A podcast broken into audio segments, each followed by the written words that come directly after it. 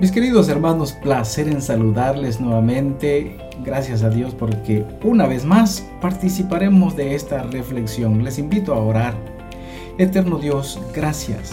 Muchas gracias Señor por renovar tus misericordias. Hoy es un día especial porque tú haces especial el día. Dirígenos al participar de esta reflexión nuevamente con mis hermanos. Te lo pido, Señor, en el nombre de Cristo nuestro Salvador. Amén. El amor es amable. Efesios 4:32, mis apreciados hermanos, dice, sed más bien amables unos con otros, misericordiosos, perdonándoos unos a otros, así como también Dios os perdonó en Cristo. Una de las mayores expresiones de amor genuino es ser amable con nuestros hijos. Mientras que la paciencia es el amor que minimiza lo negativo, la amabilidad es el amor que inicia lo positivo. La paciencia nos ayuda a evitar los problemas, mis hermanos. La amabilidad nos asiste para ser de bendición. La Biblia afirma, la misericordia y la verdad nunca se aparten de ti. Átalas a tu cuello, escríbelas en la tabla de tu corazón. Así hallarás favor y buena estimación ante los ojos de Dios y de los hombres. Proverbios 3, 3 y 4. Mis apreciados hermanos, la amabilidad es amor en acción. Rechaza la pasividad y piensa qué hacer. Extiende la mano, se toma tiempo para escuchar y da los pasos necesarios para ayudar. Nunca busca el camino más fácil o el método más sencillo al participar en la vida de los demás.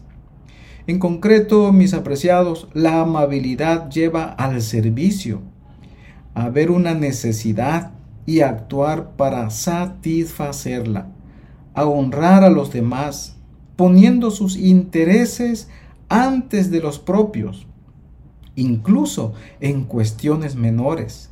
En casa y con tus hijos puede ser un ejemplo de amabilidad. Al servirlos sin quejarte y al señalar con prontitud y celebrar cuando ves que ellos mismos la demuestran. Cuán importante es modelar para los hijos. Ellos van a hacer lo que nosotros hagamos. Por eso es importante que nosotros practiquemos la amabilidad con ellos.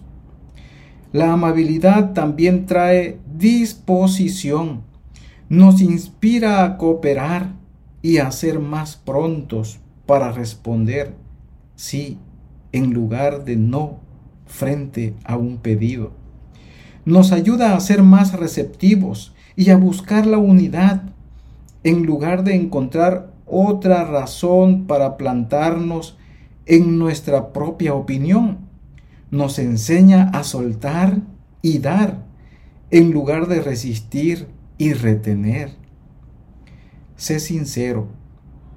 ¿Tus hijos te perciben como alguien que demuestra amabilidad en forma consecuente? ¿Cómo eres con tus hijos?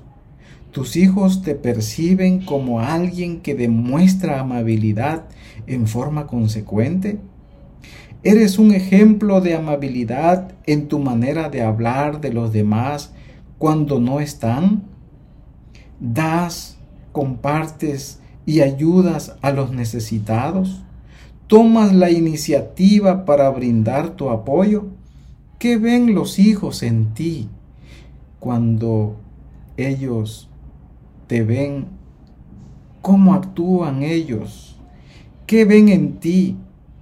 Si creas un entorno de amor y bondad con ternura, les costará menos abrir el corazón contigo escuchar lo que les digas y las lecciones que les impartas.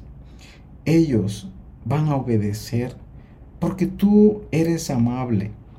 La posibilidad de transformarse en un padre o líder eficaz en la edad adulta depende en gran parte de poder desarrollar un corazón de siervo durante la juventud, el corazón que deberían ver en ti. Nosotros somos el ejemplo. El amor es amable. Entonces, en esta oportunidad, quiero decirte que el único quien te puede ayudar, el único quien nos puede ayudar a ser más amable con nuestros hijos, es aquel que se dio por cada uno de nosotros. Es Cristo nuestro Salvador. Él es el hombre más amable en la cual nosotros podemos percibir ese ejemplo. La posibilidad de transformarse en un padre o líder eficaz en la edad adulta entonces depende en gran parte de poder desarrollar un corazón de siervo durante la juventud. Cuando los hijos te ven durante el día, cómo actúas cuando alguien pasa a la casa. ¿Eres atento? ¿Eres atenta? Ser servicial, nuestros hijos lo ven y cuando nosotros actuamos con amabilidad ante tal servicio, ellos se percatan de ello y entonces así van a actuar también. Darles oportunidad de servir durante las comidas y de ocuparse de las necesidades de los otros. En el hogar, cuando estén listos, llévalos a lugares donde su servicio genere un deseo y un corazón para el ministerio. Con el solo motivo de ser amables, visiten un lugar de ancianos o a un vecino, a un vecino necesitado a quien le encantaría recibir una comida, una comida casera. Ayúdalos a cortarle el césped de una viuda o a regalar juguetes a un orfanato. Todos estos actos, sin duda alguna, será de gran bendición para tus hijos. Al demostrar amabilidad y alentar esta cualidad en tus hijos, estás invirtiendo en la clase de corazón que Dios nos llama a cultivar.